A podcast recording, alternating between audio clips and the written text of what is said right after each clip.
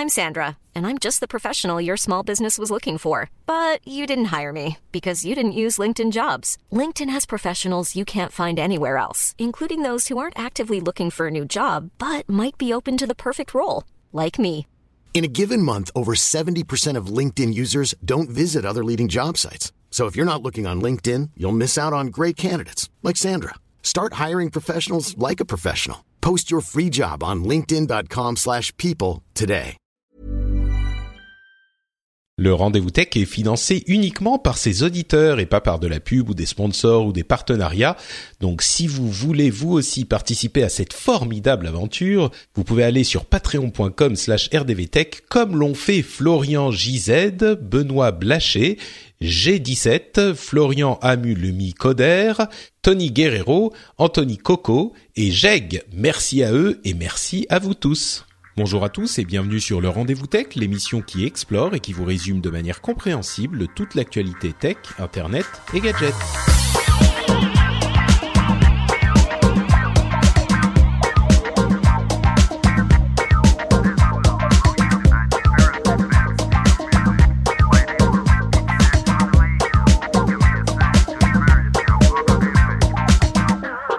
Bonjour à tous et bienvenue sur le Rendez-vous Tech, l'émission qui vous résume toute l'actu euh, tech, internet et gadgets. Toutes les deux semaines, on compile, on explore, on consulte absolument toutes les infos qui euh, qui arrivent euh, dans la sphère technophile et on sélectionne les histoires intéressantes, les sujets importants, on les épluche et on vous les explique dans cette émission en une heure et demie à peu près toutes les deux semaines, euh, en essayant de faire ça dans une bonne ambiance qui vous distrait en même temps qu'elle vous informe. C'est en tout cas notre notre but. J'espère qu'on y arrive. Et je suis Patrick Béja, le votre hôte. Et pour m'accompagner aujourd'hui, j'ai euh, comme tous les deux épisodes de Jeff qui se joint à nous de la Silicon Valley. Comment vas-tu, Jeff?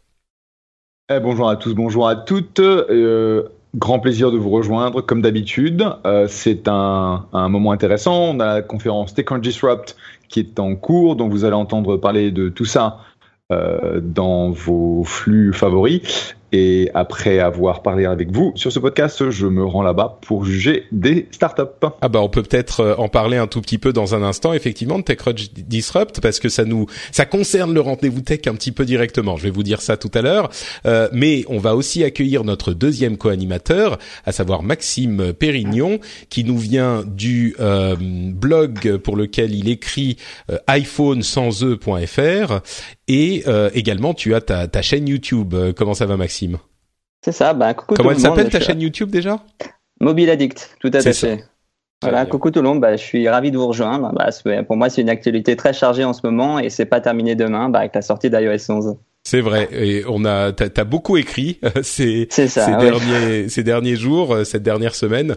Euh, bah donc tu as absolument tout suivi. Tu vas être parfait pour nous donner toutes les informations importantes sur euh, toutes ces annonces d'Apple, puisque bien sûr on va préparer vos arguments pour ou contre Apple. Ils font rien de nouveau, rien d'intéressant. Ils vendent ça trop cher. On va, mais en même temps c'est des super designs. On adore ça parce que Apple ils font ça mieux que les autres, même si c'est plus vieux. Enfin tous les côtés. On va parler de tout ça. On va parler de l'Apple Watch, euh, des iPhones, euh, etc.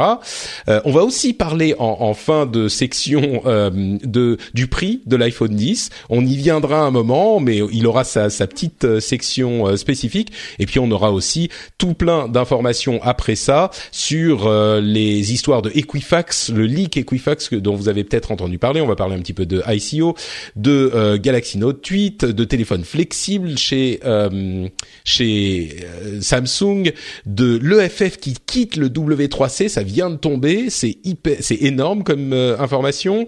Euh, Google qui aurait trouvé une solution pour satisfaire l'Union européenne, enfin tout plein de choses. Euh, mais avant ça, j'ai une petite annonce à faire pour ceux qui ne l'auraient pas encore euh, vu sur euh, Patreon. J'ai donné euh, l'information un petit peu en avance aux patriotes euh, et puis on s'est retrouvé pendant les la rencontre du 16, donc il y a quelques jours avec les auditeurs. On en a beaucoup parlé, j'en ai parlé sur Twitter aussi. Figurez-vous que ma femme est enceinte et que nous attendons donc un enfant. Euh, ça devrait arriver pour la mi-juin à peu près et c'est un truc que j'ai partagé avec énormément d'auditeurs et ça a été un, un moment Alors bien sûr, c'est mi-janvier. Mi-janvier. Tu je ne veux pas t'interrompre, mais t'as dit mi-juin. Ah, pardon, non, non, oui, ah tout à fait, oui, mi-juin, ça serait quand même, euh, on, on, annoncerait ça très tôt. Euh, non, c'est mi-janvier, merci Jeff de la correction. Euh, donc il risque d'y avoir des petites perturbations dans le programme, euh, l'emploi du temps des émissions euh, à ce moment-là, mais mais voilà, donc c'est un, un, moment évidemment hyper particulier pour nous et pour les auditeurs et les patriotes et les gens qui nous suivent et qui nous accompagnent. Je dis nous parce que ma femme vit ça aussi euh, de très très près et elle suit tout ça. Et les gens qui nous accompagnent depuis des années entre la les premiers moments euh, de, des premières émissions d'Azeroth.fr et puis euh, l'aventure No Watch et puis le travail chez Blizzard et puis quitter Blizzard, devenir auto-entrepreneur puis la société et puis il y a aussi eu la rencontre avec ma, ma femme, le mariage. Enfin, on a tous, vous avez tous suivi ça de tellement près. On a, on, se parle euh, en fait finalement à chaque émission. Euh, je m'invite un petit peu chez vous et puis vous, vous, vous venez euh, me, me, répondre par les réseaux sociaux et par commentaires et par email. Donc c'est un petit peu un truc que là encore, c'est une nouvelle étape des trucs qu'on partage et les réponses et les réactions que j'ai eues, je vous assure, m'ont fait incroyablement chaud au cœur. C'était euh, d'une gentillesse, d'une bienveillance incroyable, comme toujours dans cette étrange communauté. On se croirait pas sur Internet, quoi. Donc euh, un, immense merci à tous ceux qui ont répondu, un immense merci à tous ceux qui, je, n'en doute pas, euh, ressentiront un petit quelque chose quand quand je vais vous dire que quand je vous dis qu'on attend un enfant. À vous qui n'aviez pas d'enfant quand vous avez commencé à m'écouter et qui aujourd'hui vous êtes mariés avec des enfants, un chien, une maison avec euh, tout, tout ce qu'il faut euh, pour la vraie famille, etc. Et puis tous ceux qui ont qui ont eu euh, des changements dans leur vie et qui ont été accompagnés par les émissions. Donc bah voilà, ça c'est un changement dans ma vie et vous vous m'accompagnerez aussi parce que c'est quelque chose qui va bien évidemment durer un certain nombre d'années. Donc vous aurez droit à toute l'évolution de votre côté aussi.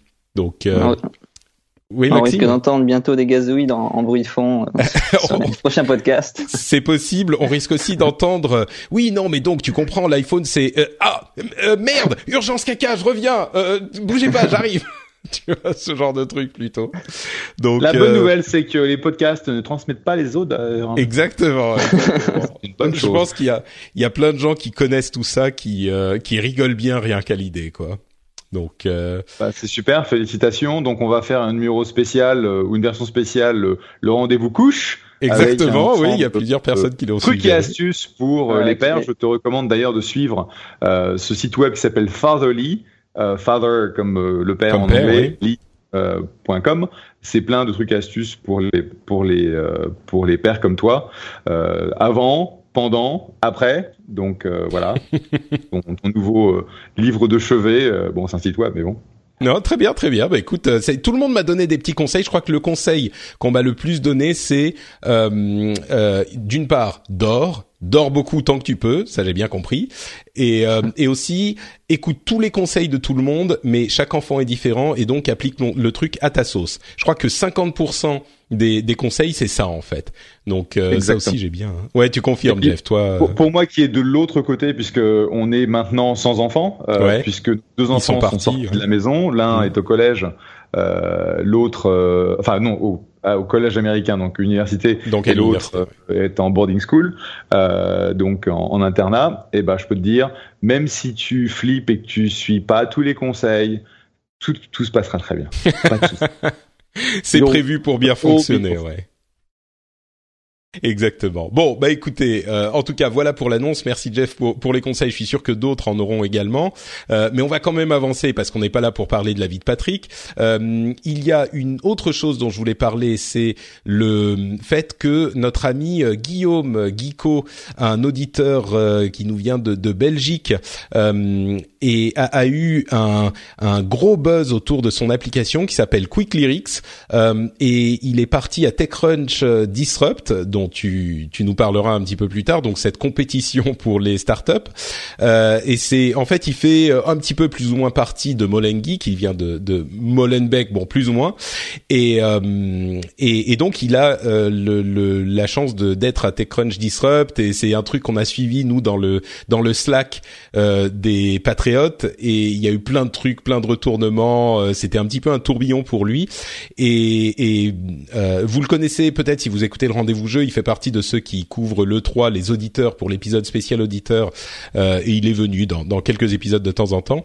Donc euh, on est super content pour lui. On espère que ça va bien se passer euh, à TechCrunch Disrupt. Et si vous passez, si vous êtes à San Francisco et que vous passez à TechCrunch Disrupt, bah passez dire un petit bonjour à Guillaume. Son appli c'est Quick Lyrics et, et il a donc un, il a eu plein d'articles. Il a parce qu'il est un petit peu dans la mouvance Molen Geek tout ça et euh, il a eu plein d'articles, il a parlé à plein de gros médias américains, tout ça. C'était euh, une aventure super sympa à suivre depuis euh, depuis le, le, rendez-vous tech en fait. Donc on est très content pour lui. On espère que ça va bien se passer là-bas. Nous on suit tout ça sur le sur le Slack évidemment et on vous tiendra au courant dans les prochains épisodes.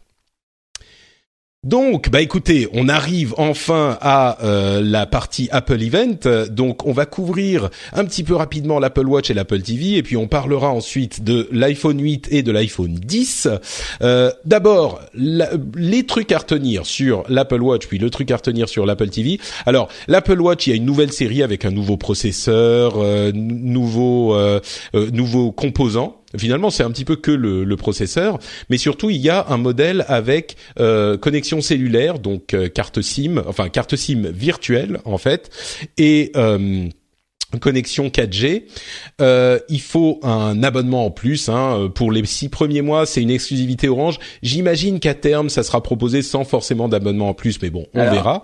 Euh, oui, Maxime, tu, tu me corriges déjà. Vas-y, n'hésite pas. Non, non, c'est juste que, en fait, ce que j'ai d'après une source d'hygiène que j'ai que j'ai que j'ai lu récemment, c'est Apple et Orange en fait auraient signé un, un accord exclusif pendant six mois. Et normalement, peut-être au bout de six mois ce serait possible que les autres opérateurs puissent euh, commencer aussi à proposer euh, l'Apple Watch cellulaire.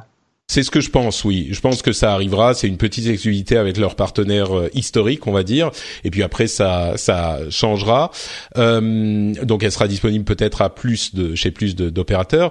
Euh, donc, pas euh, de, de, de, nouveautés incroyables. Le truc principal, c'est cette puce LTE, euh, cette puce 4G. Est-ce que euh, l'idée de pouvoir avoir donc une montre complètement indépendante euh, qui peut par exemple faire streamer de la musique avec euh, Apple Music donc avec vos écouteurs sans fil, ça vous intéresse un petit peu plus que l'Apple la, Watch sans carte SIM ou pas? Peut-être Jeff, je sais que t'es pas super fan de l'Apple Watch, donc est-ce que là tout à coup ça te ça t'intéresse ou pas du tout? Euh, je pense que l'application à laquelle je pense immédiatement, c'est plutôt les applications médicales, c'est-à-dire en fonction des nouveaux senseurs euh, qui vont euh, qui vont développer capteurs, nouveaux capteurs qui vont développer particulièrement sur le rythme cardiaque. je pense qu'il y a des applications de type détection d'arythmie avec la possibilité d'envoyer des alertes. Donc à mon avis, un côté médical intéressant. Euh, par contre, euh, déjà, il y a un gros problème de capacité de batterie avec l'Apple Watch euh, normal, je dirais. Euh, si tu rajoutes de, de l'LTE, du streaming, je veux dire, euh, t'as ta montre pour deux heures, quoi. Donc, je vois pas trop l'intérêt. Maxime, je suis pas, je suis pas convaincu. Moi, je suis, bah, moi, je suis assez. C'est justement un modèle que j'attendais la 4G cellulaire parce que avant, le fait de la dépendance, ça me dérangeait d'être dépendant de l'iPhone. Après, ce qu'il faut, c'est surtout pas. Euh, bon, il y aura un problème d'autonomie parce que j'ai vu que ça pourrait pas durer plus d'une heure en conversation 4G. Donc, euh, c'est limite si jamais bon, t'as ta chérie au téléphone, tu es chérie, je dois raccrocher, euh, ma batterie est en train de fondre. c'est ça, ouais. Et, au niveau du et au niveau du capteur cardiaque, c'est déjà assez fiable hein, parce qu'il y a comment il y a l'université de Californie qui avait fait récemment une étude avec. Euh, enfin, je crois que c'est l'université oui, de Californie à San Francisco qui a fait une étude avec les, les développeurs de cardiogramme. Je sais pas si vous connaissez l'application. Ouais. Et ils ont bon, c'est une étude qui a porté sur 6000 personnes et d'après les résultats, bah, ça a pu détecter avec justesse les, dans 97% des cas des, des, des, personnes avec des problèmes cardiaques. Oui, des mhm. problèmes d'arythmie effectivement. Mais du coup, pour ça, qu'Apple, ouais. C'est un truc dont ils ont parlé d'ailleurs euh, dans la conférence et risque d'étendre un petit peu ce programme à d'autres personnes peut-être qui euh, acceptent de participer à l'étude, euh, mais ça pourrait être disponible. Le truc c'est que c'est disponible sur toutes les Apple Watch parce que généralement tu as ta montre à côté de ton réseau Wi-Fi ou de ton téléphone. Donc le seul vrai intérêt de l'Apple Watch avec connexion LTE, c'est si tu si tu sors sans ta euh, ton téléphone et, et c'est le seul moment où tu vas peut-être avoir une utilisation de cette euh, version LTE, de cette capacité LTE. Et j'ai l'impression que ce qu'il montrait vraiment, c'était euh, c'était le, le cas, les cas d'utilisation pour les sportifs, vraiment.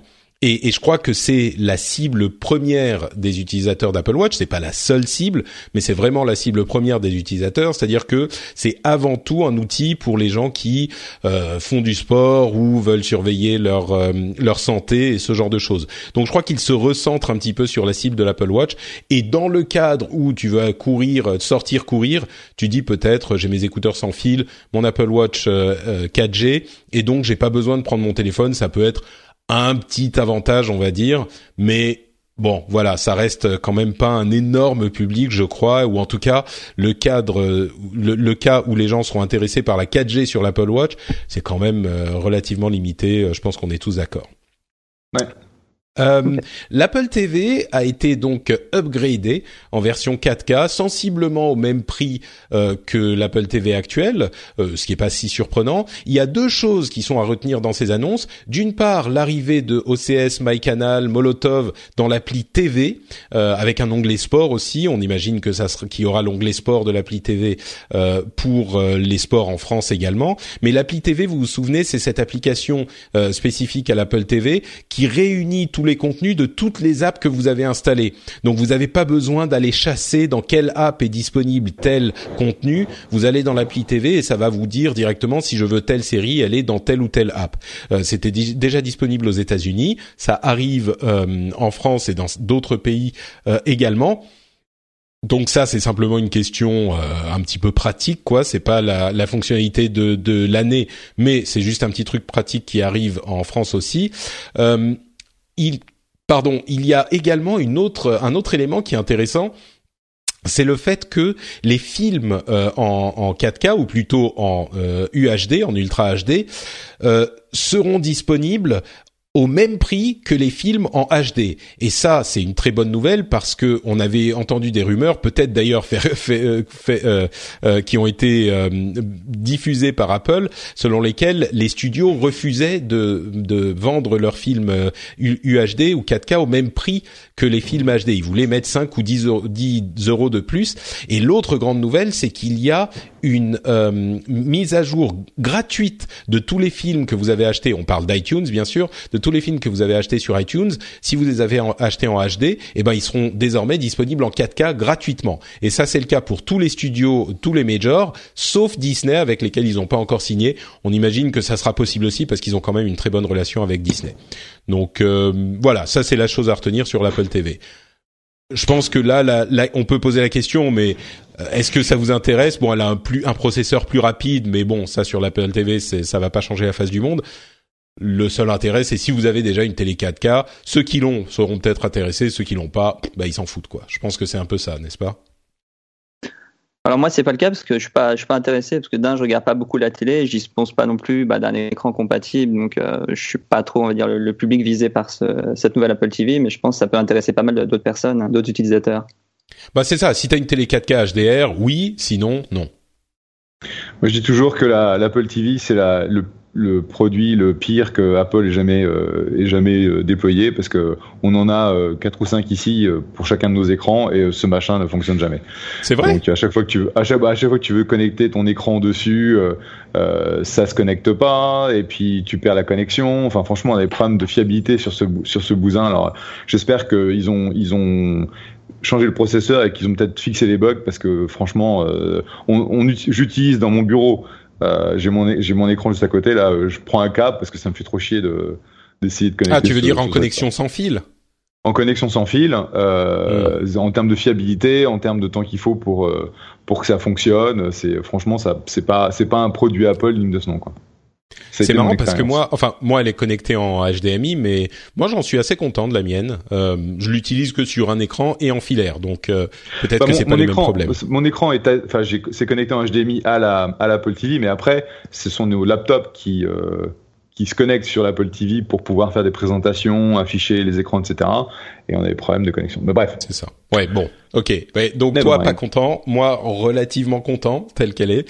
Mais bon, à, la limite, euh, comme on disait, ça va pas changer votre avis sur l'Apple TV. C'est juste que euh, c'est la même en 4K. Donc après, voilà. Euh, avec cette, cette histoire que les films sont au même prix, ce qui est quand même cool. une bonne chose. C'est une bonne nouvelle, quand même. Ouais. En même temps, ils sont plus chers qu'un Blu-ray acheté euh, acheté sur euh, à la Fnac ou Amazon ou Dieu sait où. Donc euh, bon, heureusement ils vous ont pas. Euh, c'est peut-être comme ça qu'ils ont qu'ils ont fait passer le truc d'ailleurs. Ils ont dit, écoutez, vos films en numérique sont déjà plus chers que les versions physiques, donc peut-être qu'il vaut mieux ne pas encore augmenter le prix en numérique, sinon vous allez juste pas en vendre quoi. Euh, bon, bah écoutez, passons au plat de, résistance de cette conférence, c'est-à-dire euh, les iPhones, et on va commencer avec l'iPhone 8 qui est euh, alors pour résumer les choses, je dirais que c'est un petit peu un iPhone 7s. Souvenez-vous que l'année dernière c'était l'iPhone 7 et euh, là, on est passé non pas à l'iPhone 7s, mais à l'iPhone 8. Bah, ils auraient pu l'appeler euh, l'iPhone 7s. Les différences euh, qu'il y a avec l'iPhone 7, c'est un bon, bien sûr, meilleur processeur, euh, meilleur écran, c'est-à-dire écran two tone qui adapte les, couleurs à votre environnement pour que les couleurs soient toujours respectées. Comme je disais, nouveau processeur, c'est le A11 Bionic j'ai toujours pas compris ce qu'il a de bionique, mais enfin bon, c'est un bon euh, branding, ça sonne bien. euh, il a six corps, donc euh, deux corps performance et deux corps euh, qui sont plutôt efficaces, c'est-à-dire qu'ils consomment moins.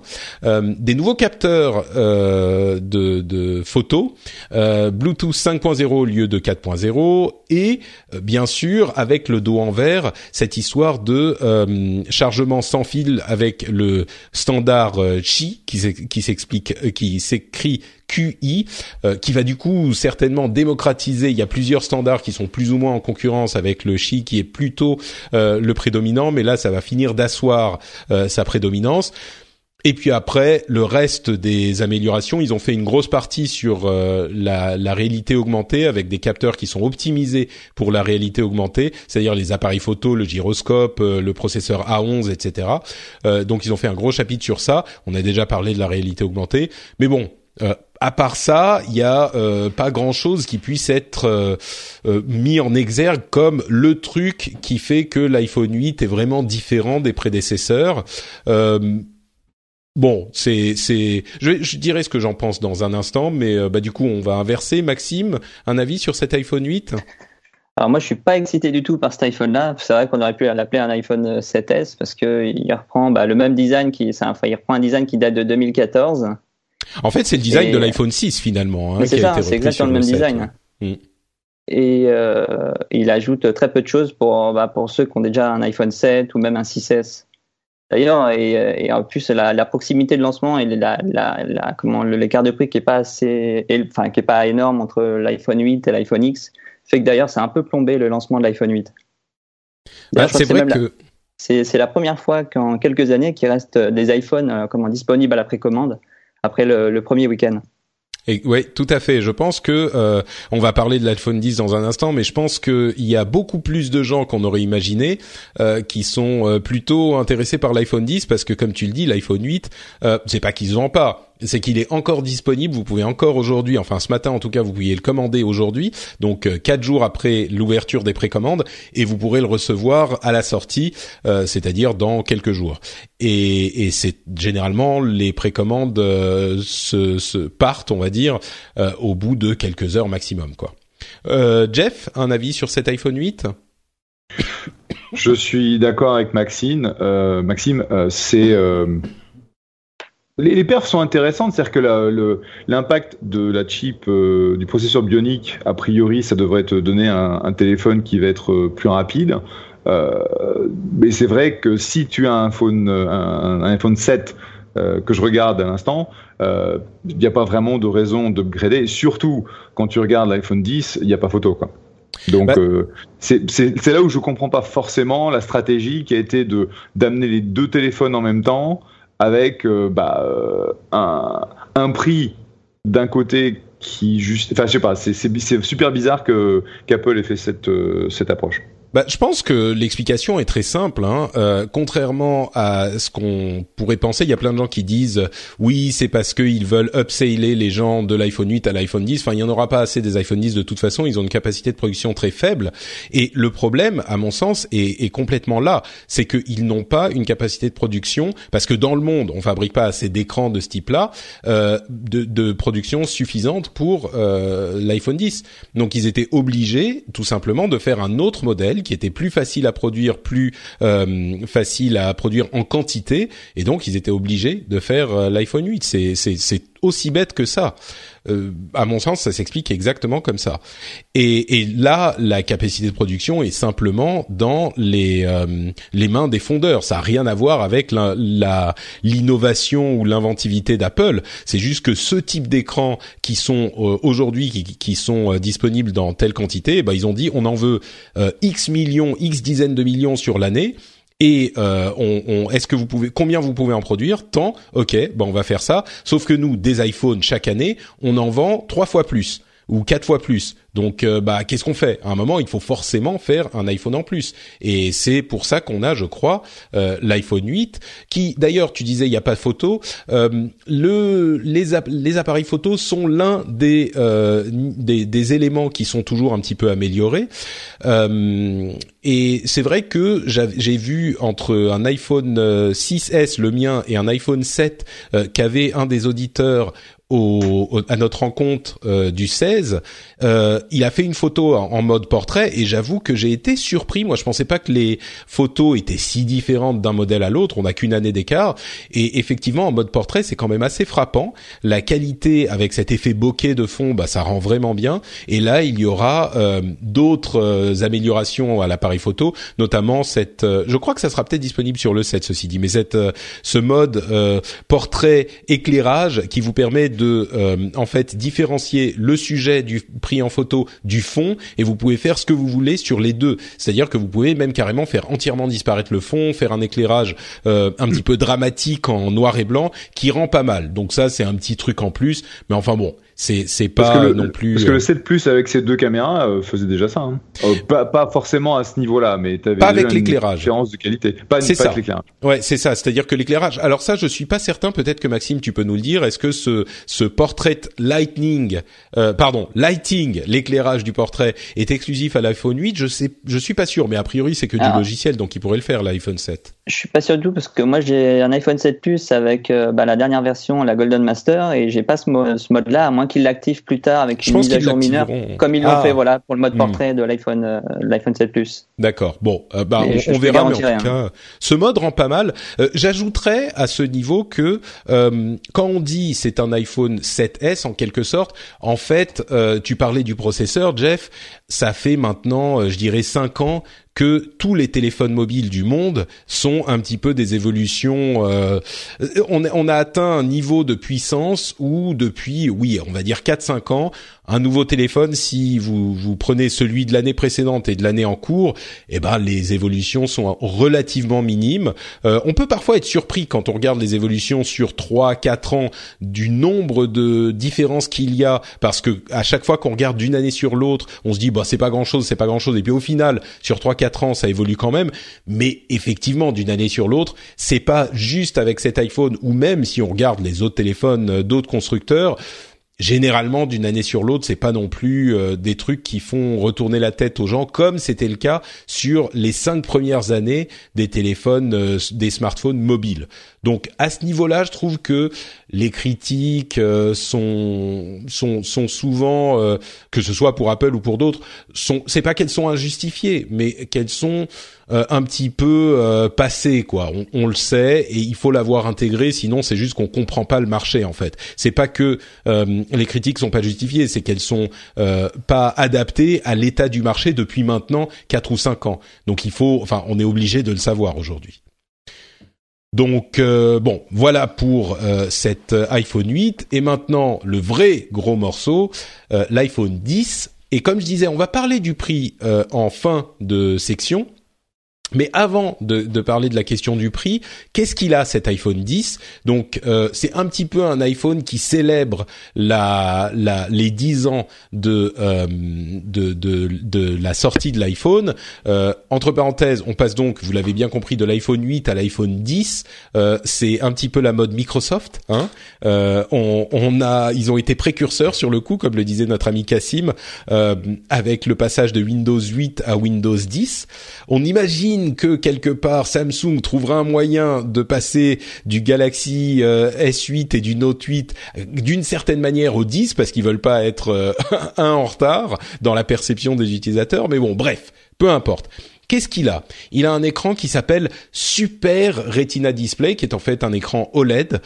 ils ont fait une petite une petite pique à leurs concurrents en disant enfin les écrans OLED sont assez bons pour être dignes d'arriver dans l'iPhone. Bon, ça a un petit peu fait, rigoler, mais c'est un écran euh, de 5,8 pouces, donc plus grand que les écrans des modèles 6 euh, Plus ou 7 Plus euh, ou 8 Plus d'ailleurs, avec un écran donc True Tone HDR et également le chargement sans fil, toujours avec ce standard Qi ou Qi et euh, évidemment cet écran bord à bord qui est euh, euh, comment dire, je dirais qu'il a quand même un petit, une petite bordure, mais il est quand même, il fait un bon 95% de la surface euh, du téléphone. Euh, et évidemment, l'autre nouveauté en dehors de cet écran, c'est le euh, Face ID, qui est donc la reconnaissance faciale, qui est différente des reconnaissances faciales qu'on a eues jusqu'à maintenant, en ce sens que elle fait un vrai, une vraie reconnaissance 3D de la forme de votre visage et qu'elle devrait donc être beaucoup plus fiable que euh, la simple reconnaissance plate de la position de vos yeux, de votre bouche, de votre nez, euh, qui était plus facile à tromper avec des photos. On avait vu beaucoup d'exemples là-dessus. Il faudra le tester une fois qu'il sera disponible, euh, mais il semblerait que ça soit beaucoup plus fiable. et donc, il sera disponible beaucoup plus tard, comme on l'a mentionné, fin octobre pour les précommandes et début novembre pour le lancement lui-même. Alors, Jeff, cet iPhone 10, qu'en penses-tu? On, entend un soupir là tout à coup. c'est intéressant. Euh, ah bah, je prends ma inspiration avant de parler. C'est intéressant de voir les fonctionnalités qu'ils ont décidé de, de, mettre en avant comme étant révolutionnaires. Euh, donc euh, que ce soit le nouvel écran, euh, que ce soit bon le, le chargement sans fil, c'est disponible de l'autre de l'autre côté. Euh, effectivement, comme tu le disais, c'est intéressant qu'ils aient choisi Qi alors qu'a priori AirFuel était éventuellement un peu un peu favori il y a encore quelques quelques mois. Donc on verra en fait s'il s'il gère les deux parce que Chi a quand même des limitations. Euh, moi, c'est celui que je, je vais acheter. Euh, intéressé de voir ce que Face ID, donc euh, cette, euh, ce protocole qui permet à, au téléphone de te reconnaître. Euh, est-ce que ça va bien marcher Est-ce que ça va pas marcher Je pense que on va avoir des situations rigolotes, surtout où si tu as des lunettes, pas des lunettes, etc., etc., en fonction des conditions. La barbe, etc. Ils disent que ça marche avec la plupart des lunettes et même si tu as la barbe, si tu as des cheveux différents. Mais oui, il faudra tester. Quoi. Bah, voyons. Bah voyons. Et euh, donc en fait, c'est plus le côté un peu euh, accès différent, méthode d'accès différent, pas le home button qui me qui m'attire, euh, mais c'est pas pour autant que je suis euh, super excité. C'est-à-dire que en tant que en tant qu'investisseur, de toute façon, c'est mon job, c'est mon excuse aussi de, de tester tous les gadgets possibles et imaginables de manière à comprendre quel va être l'impact pour les développeurs d'applications de ces de ces nouvelles plateformes. Donc super intéressé de voir ce que Apple euh, a mis dans cette, euh, cette révolution pour les dix prochaines années. C'est ce que Tim Cook a présenté lors de sa keynote. Euh, cela dit, euh, de la même façon que tu fais une comparaison avec, je sais plus si c'était le, le, le, Galaxy S6 où en gros tu avais quasiment les fonctionnalités déjà dans cette version de, des téléphones de Samsung, c'est pas non plus complètement super révolutionnaire. Quoi. Ouais, je pense qu'on est assez d'accord sur ces points. Maxime, toi, qu'est-ce que tu en penses? Moi, j'ai pas été, bah, de toute façon, j'étais pas, j'étais pas été très surpris parce qu'ils ont annoncé, parce qu'on savait déjà un petit peu tout à l'avance, mais je suis assez curieux de, en fait, de tester, comme, comme dit Jeff, de cette nouvelle technologie et de voir aussi ce que les, comment les, développeurs, ce que les développeurs vont faire avec, puisque, à ce que j'ai compris, elle serait ouverte, en partie ouverte via une API aux, développeurs. Pour la réalité augmentée, oui, il y a des, ils ont donné des exemples. Euh, oui, enfin, le, système, enfin, c'est le système embarqué en fait qui est en façade, qui serait aussi ouvert en partie aux développeurs, parce que j'étais étonné, parce que d'habitude, hmm. quand Apple introduit une nouvelle technologie, il la, il la verrouille pendant un ou deux ans avant de l'ouvrir aux développeurs. Là, a priori, ils, y auraient accès. Donc, je pense qu'on peut avoir des cas d'utilisation qui peuvent être assez sympathiques, mais il faut voir ce, ce que les développeurs vont faire.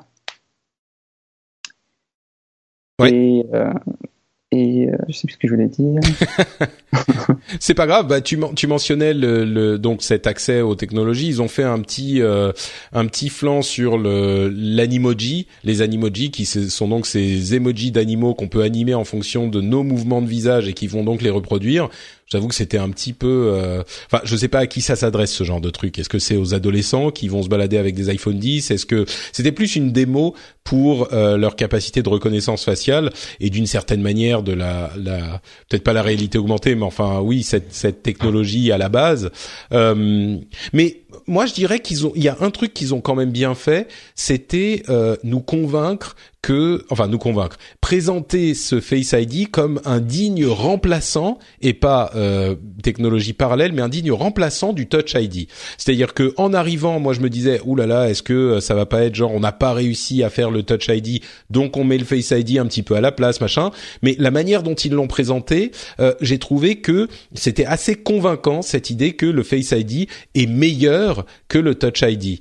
Euh, D'ailleurs, ils ont mis cette, euh, ces chiffres en avant, c'est-à-dire la chance qu'il y ait une personne qui puisse débloquer le Touch ID, euh, une personne au hasard, et de une sur 50 000.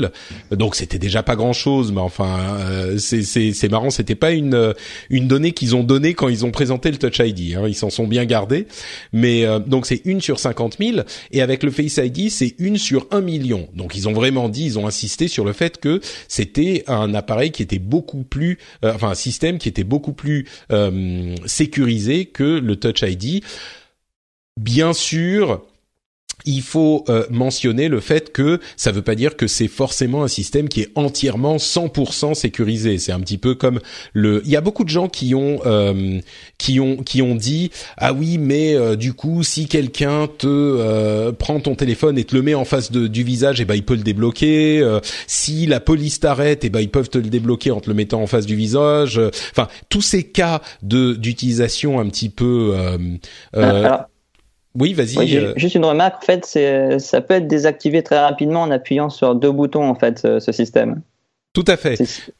C'est, un, c'est-à-dire que si on appuie sur un bouton de volume et le bouton, euh, le, side button, qui s'appelle maintenant side button, puisque c'est plus uniquement pour la, pour le, le, allumer éteindre le téléphone. Euh, ça désactive le, le, Face ID, mais même au-delà de ça, il y a par exemple le fait que si on a les yeux fermés, euh, et eh ben ça, ne débloque pas le téléphone, donc on peut pas vous le mettre en face du visage quand vous dormez. Euh, et puis toutes ces préoccupations sont un petit peu exactement les mêmes que pour le Touch ID tout ce qu'on reproche, on pourrait reprocher à la détection de visage, ben on peut un petit peu la reprocher à la détection du, du de l'empreinte digitale. Euh, on se souvient qu'il y avait une euh, une mère qui avait, enfin un enfant qui avait euh, utilisé le, le doigt de sa mère qui dormait pour acheter 250 dollars de, de de jeux, enfin de, de de je sais plus quoi dans un jeu sur iPhone quoi. Oui Jeff? Oui, bah c'est, j'allais dire, euh, on peut te couper le doigt, on peut pas vraiment te couper la tête, mais euh, c'est vrai que si tu pousses, si tu pousses euh, le, l'argument au bout, c'est vrai que tu vas avoir un certain. Enfin, moi, je, j'avoue que je pense pas franchement à, Face ID sur le du côté sécurité. c'est plus la prochaine étape dans l'aspect personnalisation, c'est-à-dire que mmh. maintenant tu vas admettre d'avoir un téléphone qui va en permanence scanner ta tronche et au fur et à mesure, tu vas avoir des programmes qui vont en gros analyser euh, les réponses que tu vas avoir, les réponses émotionnelles que tu vas avoir euh, sur le visage, et ça va permettre en fait de passer à un, stade, euh, je dirais, supplémentaire de personnalisation, de, de voir comment tu réagis à une application, à un contenu, à une, à une ad. Et donc c'est pour ça que ce type de technologie est à la fois intéressante, mais aussi euh, c'est un peu creepy quoi. Euh, tu, tu, te demandes où ça va aller. Ben, c'est vrai que cette utilisation-là, euh, à mon sens, est beaucoup plus un, un danger, euh, enfin un danger, une préoccupation, on va dire, que tout ce qu'on a entendu. J'ai vu des articles un petit peu ridicules où euh, les, les, journalistes pas bien enseignés disaient ah bah voilà, Apple va avoir toutes vos données biométriques sur votre visage, c'est hyper dangereux, machin. non seulement Apple n'a aucun intérêt à récupérer ces données-là, intérêt commercial, j'entends, parce que ça serait un scandale monstrueux, mais en plus ils insistent bien sur le fait que ces données, comme pour le Touch ID, comme pour vos données d'empreinte digitale, sont euh, conservées en local sur le téléphone et tout euh, l'apprentissage se fait sur le téléphone et les données sont conservées dans la fameuse secure enclave euh, qui est inaccessible par les applications. Donc sur ce point, on n'a pas de raison, à moins d'être un petit peu euh, conspirationniste, on n'a pas de raison de douter euh, de cette euh, information parce que simplement c'est dans leur intérêt de garder ces informations privées. Alors oui, après on va me dire oui, mais regarde, la NSA nous espionne et pendant des années on nous disait que c'était pas le cas et qu'on était conspirationniste et on s'est rendu compte que c'était le cas. Oui, certes, mais c'est pas parce que le, le les, les, éclairs ont tapé quelque part une fois que ça veut dire qu'à chaque fois que quelqu'un va prédire un truc improbable, bah forcément c'est le cas. Moi, je crois que là, en l'occurrence, il y a peu de danger sur le fait que Apple transmette ces informations ni à ses serveurs ni à qui que ce soit. Ceci dit, ce que tu dis toi, Jeff, euh, peut être une interrogation, c'est-à-dire que les applications, si elles peuvent effectivement accéder à Face ID avec autorisation de l'utilisateur, peu importe, c'est comme euh, une, une, une application veut accéder à votre caméra, veut accéder à vos contacts, etc. Bah, ils demandent l'autorisation, mais après, qu'est-ce qu'ils font de ces données? Bah, ça va être euh, un nouveau casse-tête qu'il va falloir, euh, auquel il va falloir répondre. Et ça, c'est une question qu'on peut se poser la question de euh, Apple qui emmagasine dans son evil lair les données de millions d'utilisateurs, enfin les visages de millions d'utilisateurs, je crois que c'est un petit peu conspirationniste quand même.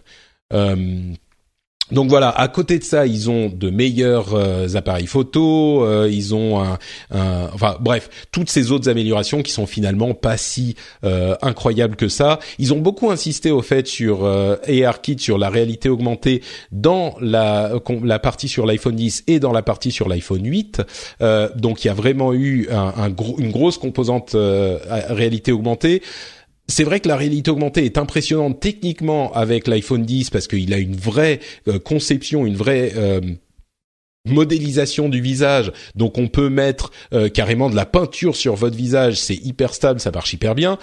Est-ce que ça va vraiment être utile? Ça c'est une autre question à laquelle je pense qu'on peut pas vraiment encore répondre. Et pour pour donner mon avis sur l'iPhone 10 en général, moi j'en suis je suis ressorti de la conférence un peu moins convaincu que euh, j'y suis rentré. J'étais j'ai commencé à regarder avec ma carte bleue à la main, genre euh, c'est bon Apple, prends mon argent, il est temps de changer de téléphone. À la fin, je me suis dit bon, je vais quand même attendre les premiers tests. Il est quand même probable que que j'essaye d'en obtenir un avec cette excuse comme Jeff que c'est pour le boulot, donc euh, c'est une raison de plus pour euh, pour euh, pour essayer d'en avoir un. Mais bon, comme je disais, depuis cinq ans, c'est pas non plus l'enthousiasme fou avec ces téléphones, et donc c'est pas dans ce contexte, dans ce cadre que moi j'y vais. Donc euh, voilà, je pense qu'il y a beaucoup de, de passion et d'excitation autour de, de toutes ces annonces et d'Apple souvent qui, bah, malgré tout ce qu'on peut dire, euh, donne le là dans le marché du téléphone. Euh, et, et, que ça nous plaise ou non, c'est le cas. Pour des raisons justifiées ou non, c'est le cas. Euh, mais je pense qu'il est important, et c'est ce qu'on essaye de faire dans cette émission, c'est de calmer un petit peu les passions quand même, parce que c'est ni dans un sens ni dans l'autre. Les gens qui sont hyper excités par ce téléphone, qui vont vous dire ah Apple fait Apple fait mieux les choses que tout le monde, ou euh, Apple c'est des charlatans qui vont vous vendre du vent euh, pour 14 euh, fois le prix des autres. Ni dans un sens ni dans l'autre, c'est vraiment justifié. Donc moi je dis c'est c'est c'est il faut calmer ce genre de passion et être un petit peu raisonnable ces deux téléphones sont de, de, bons téléphones haut de gamme qui sont euh, parfaitement euh, euh, parfaitement performants. Si vous voulez des trucs nouveaux et avoir vraiment le, le, le le top de la technologie, bah vous pouvez y aller, mais euh, tout le monde accepte également que n'importe quel téléphone à 5 600 euros fera à peu près la même chose et que n'importe quel téléphone à 350 400 euros fera largement acceptable, même s'il n'y a pas toutes les, les trucs, toutes les choses spécifiques que font les téléphones haut de gamme. Donc mhm. Donc voilà, je crois que là, on est tous les gens raisonnables sont d'accord sur ce point, non? Oui, euh, c'est-à-dire qu'en fonction de ce que tu as, quel, quel téléphone tu vas avoir, c'est à toi de décider si c'est le moment de, bah, de faire un, plongeon sur un truc qui est un petit, quand même un petit peu différent. Euh, c'est-à-dire que tu vas devoir t'habituer au téléphone, à la plateforme. Euh, je pense que la, la, nouvelle caméra va être intéressante. Donc euh, c'est c'est pour ça que, que, je vais le faire. Mais c'est vrai que, comme toi, euh, si jamais c'est effectivement très difficile d'avoir le téléphone, qu'il faut se jeter sur les, euh, les précommandes, etc., je ne sais pas si je vais le faire parce que franchement, je c'est pas le truc dont je brûle ouais. quand, quand j'y pense. Quoi. Ouais, je pense qu'on est assez d'accord. ceci, tu n'hésites pas à intervenir. Hein, oui, ça marche. Tu as. ceci dit, si on est également honnête pendant deux secondes, euh, je pense qu'il va y avoir beaucoup de gens qui vont. Euh... Wait, what euh, un, tout petit peu honnête, un tout petit peu. Euh, je pense qu'il va y avoir beaucoup de gens qui auront leur iPhone 10 et qui vont se la jouer modeste, mais qui seront quand même assez fiers d'avoir leur iPhone 10.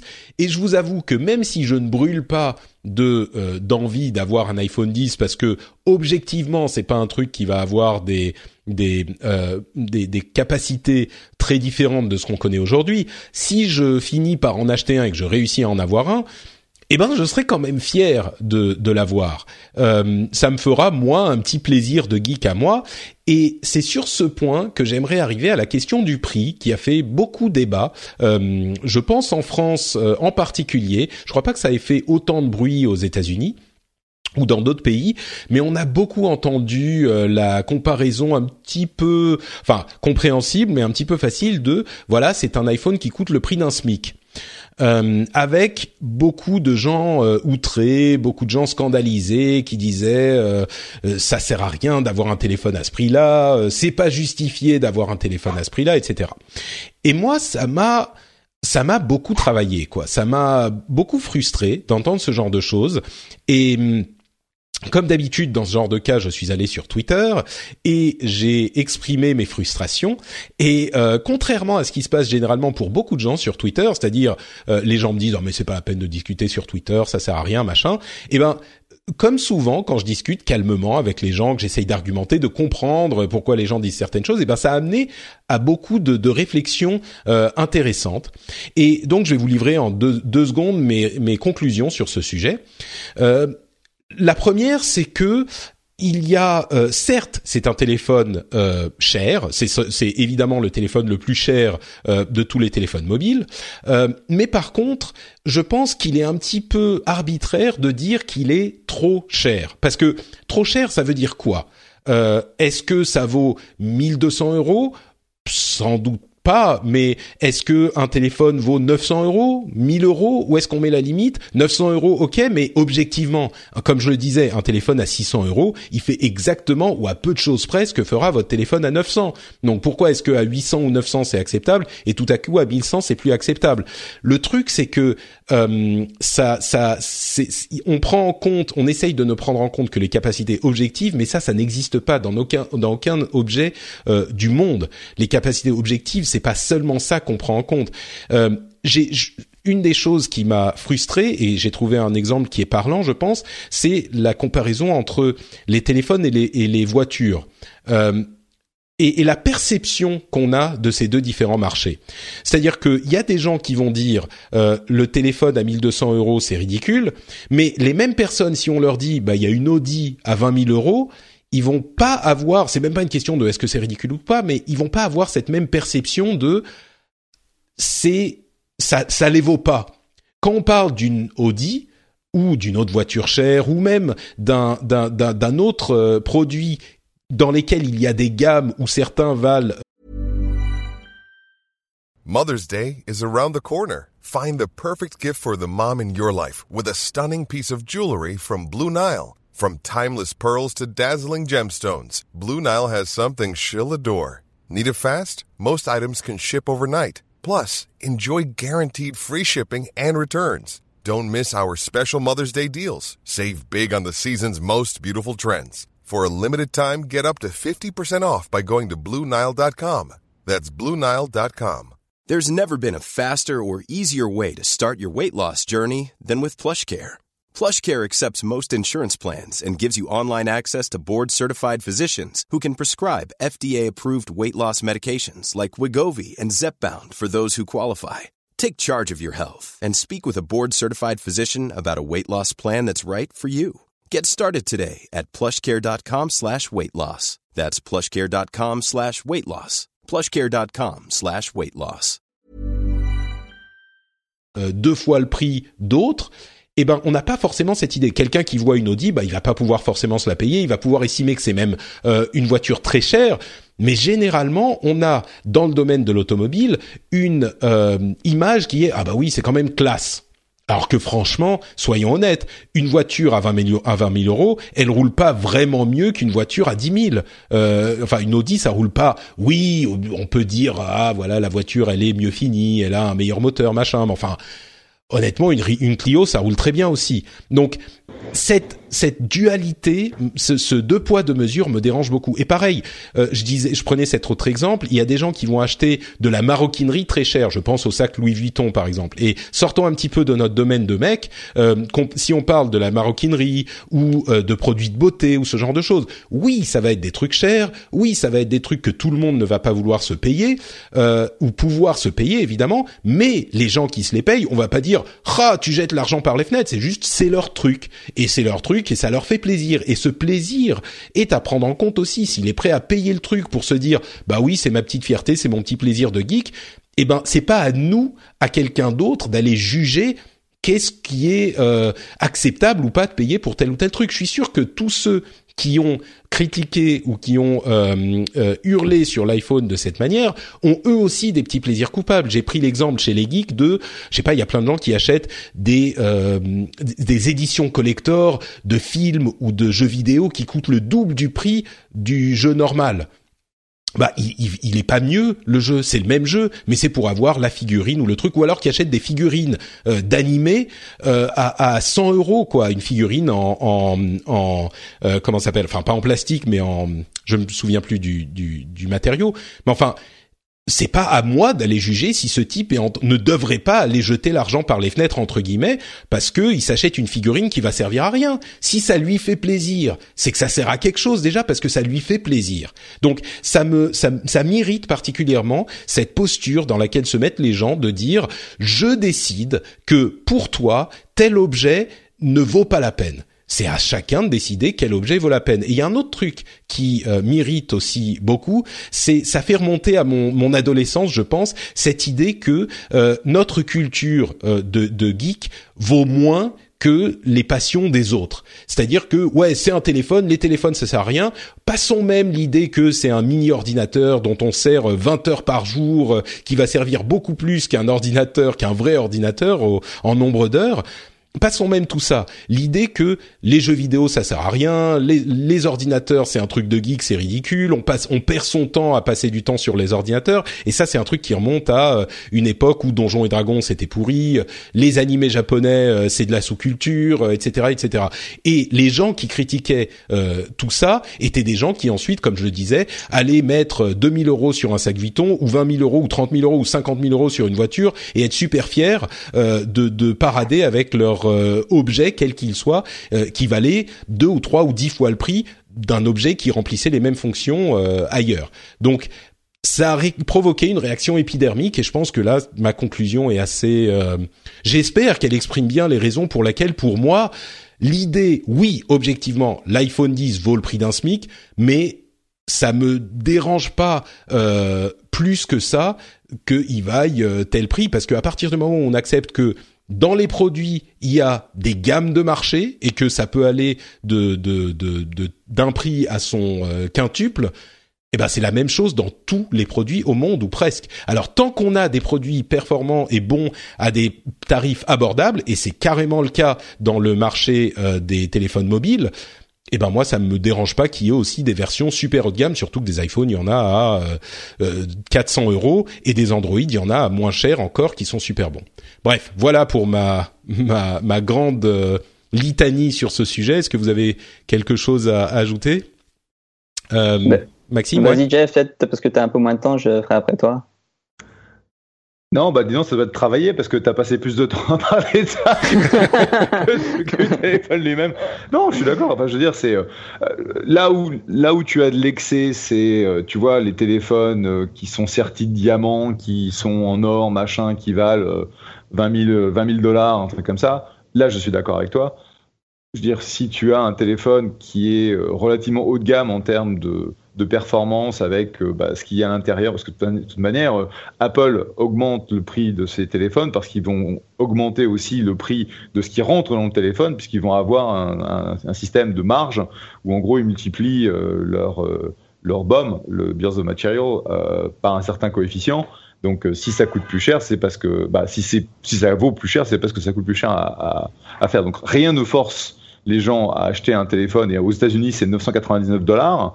Et c'est pour ça, euh, parce que c'est la barrière mentale, je dirais, du, du, millier de dollars qui n'a pas été franchi pour la version 64 Go. Et puis voilà, je veux dire, rien ne force euh, les gens à acheter autre chose qu'un téléphone euh, à 50 dollars s'ils si, le veulent. Donc je vois, mm. pas, je vois pas pourquoi il y a un, y a un rare là-dessus. On est d'accord, mais en France, ça a fait tellement de bruit et ça m'a tellement énervé pour toutes ces raisons que c'est vrai que j'ai ça sent. Maxime? Moi aussi ça m'a moi aussi ça m'a beaucoup énervé et ça me dérange pas qu'un puisqu'un iPhone coûte ce prix-là puisque de toute façon dans enfin, comme tu l'as tu l'as dit dans beaucoup de catégories de produits, il y a du comment il y a du bas de gamme, il y a du moyen de gamme, il y a du haut de gamme et il y a du très haut de gamme comme ce que tu peux trouver sur l'avenue Montagne. Ça me dérange pas que bah, dans le domaine des smartphones, il y ait du euh, très haut de gamme comme Apple et euh, Ouais. Et, et, en même temps, Ouais, en même temps, c'est, c'est, je veux dire, c'est un prix logique de la part d'Apple puisque le, comment l'écran OLED qui équipe l'iPhone X, il coûte euh, deux à trois fois plus, ouais, trois fois plus cher au moins que, que l'écran LCD. Donc, si vous voulez conserver leur marge, c'était normal pour eux de le mettre à ce prix-là. Ouais. Donc bon, je pourrais en parler pendant encore un petit peu de temps, mais je pense qu'on va s'arrêter là. On a déjà beaucoup parlé d'Apple, mais j'espère que euh, cette euh, cette analyse dans la mesure au lieu de la démesure et l'énervement vous aura vous aura parlé. Si vous avez des choses à dire, euh, à ajouter, n'hésitez pas à venir euh, nous en faire part sur le, le blog de l'émission. On pourrait parler d'autres petits détails, mais je crois que on a couvert les grandes lignes et on a dit le, le plus important. tu voulais dire un truc sur le, le chargement sans fil, Jeff, ou? Oui, euh, donc la, la version euh, chargement sans fil d'Apple, c'est basé sur une technologie euh, donc euh, de, de pad, c'est-à-dire qu'on va on va poser le téléphone sur euh, un espèce de, de, de, machin qui vient sur sur ton sur, le bureau, sur, la... sur, le bureau, et donc c'est il n'y a pas de câble, c'est vrai, mais ça nécessite encore un contact. donc en gros, c'est un système d'aimant. Et en ce moment, euh, alors qu'on parle euh, avec, euh, enfin qu'on enregistre cette émission, il y a une boîte qui s'appelle Pi Charging qui est sur l'écran, qui est sur mon écran, donc qui est en train de présenter à Technology Disrupt, et c'est un investissement que j'ai fait, donc full disclosure, c'est un, c'est une de mes sociétés, et donc eux, ce qu'ils ont développé, c'est un système à base de de champs magnétiques où on peut charger un téléphone euh, sur euh, une certaine distance. Bon, c'est pas encore une distance énorme, c'est euh, ça se mesure en dizaines de centimètres, euh, mais c'est la possibilité donc d'avoir et vous, si, si, ça vous intéresse, on pourra le mettre dans les dans les notes, c'est la, la, vidéo de, de TechCrunch. donc vous voyez quatre téléphones et un iPad en train d'être chargés, le tout sans câble, et donc c'est une une technologie du futur. C'est basé sur AirFuel aujourd'hui, ça supportera HI euh, d'ici quelques mois.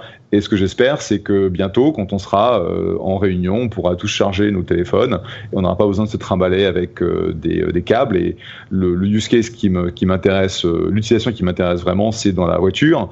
c'est une fois qu'on aura donc un de ces cette fonctionnalité au milieu de la voiture, on pourra charger tous nos tous nos téléphones alors qu'on est en train de conduire. On n'aura plus besoin de, des câbles qui se baladent partout et où tout le monde se bat pour avoir le seul câble qui est dans la voiture. Mais alors du coup, euh, attends, que si je comprends bien, on a combien de distance Tu dis en dizaines de centimètres, ça veut dire 20 ou ça veut dire 50 euh, C'est plutôt aujourd'hui dans les 30, 30, 40, 50. Ah, quand même, d'accord. Donc, et ça supportera Qi euh, dans les mois à venir? C'est-à-dire que tous Ouais. les téléphones compatibles Qi euh, pourront se chargeront automatiquement s'il y a un Pi Charger euh, à, à, on va dire, 30 à 50 centimètres du téléphone. Voilà.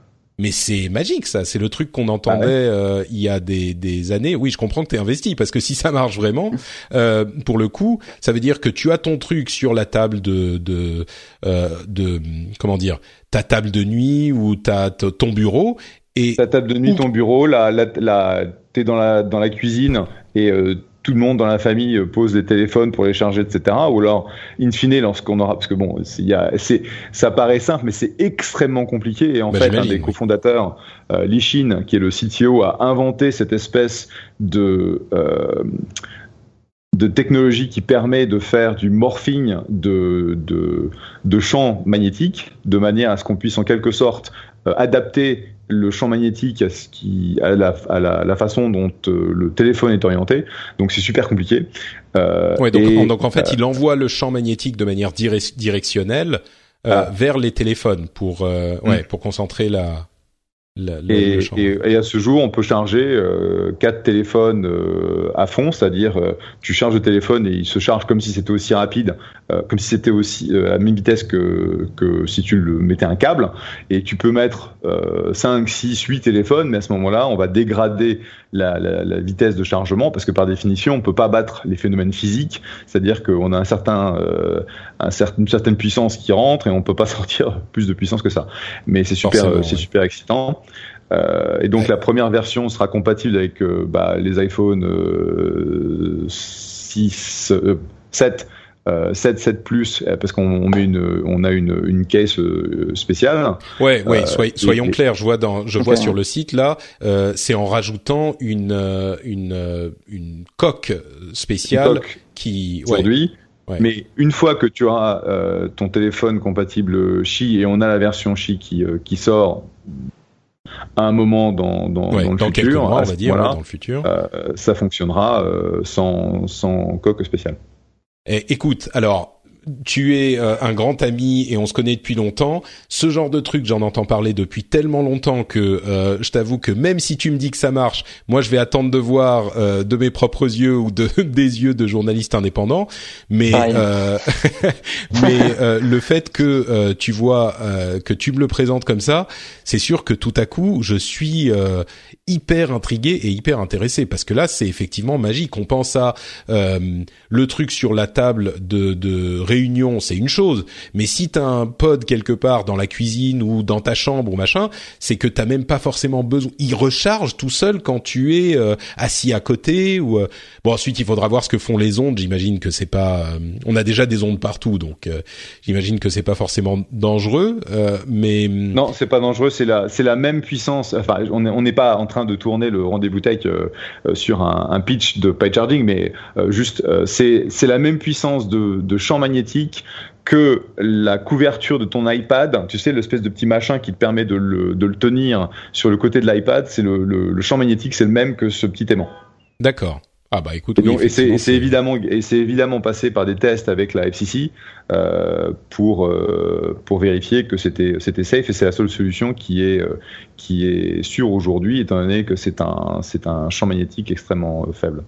D'accord, donc vous êtes déjà passé par la FCC et tout ça. Bon, écoute, oui, effectivement, on va pas passer toute la tout- tout- trop longtemps là-dessus, mais euh, il faut avouer que c'est le genre de truc euh, qui est qu'on attend depuis longtemps. Donc forcément, même en dehors du fait que euh, toi tu sois euh, investisseur là-dedans, ce qui, on le rappelle, est quand même euh, une- un élément important à prendre en compte dans, dans nos discussions, euh, c'est un, un truc qui forcément va exciter les geeks de ce monde, quoi. Donc euh, bon, c'est sur picharging, picharging.com.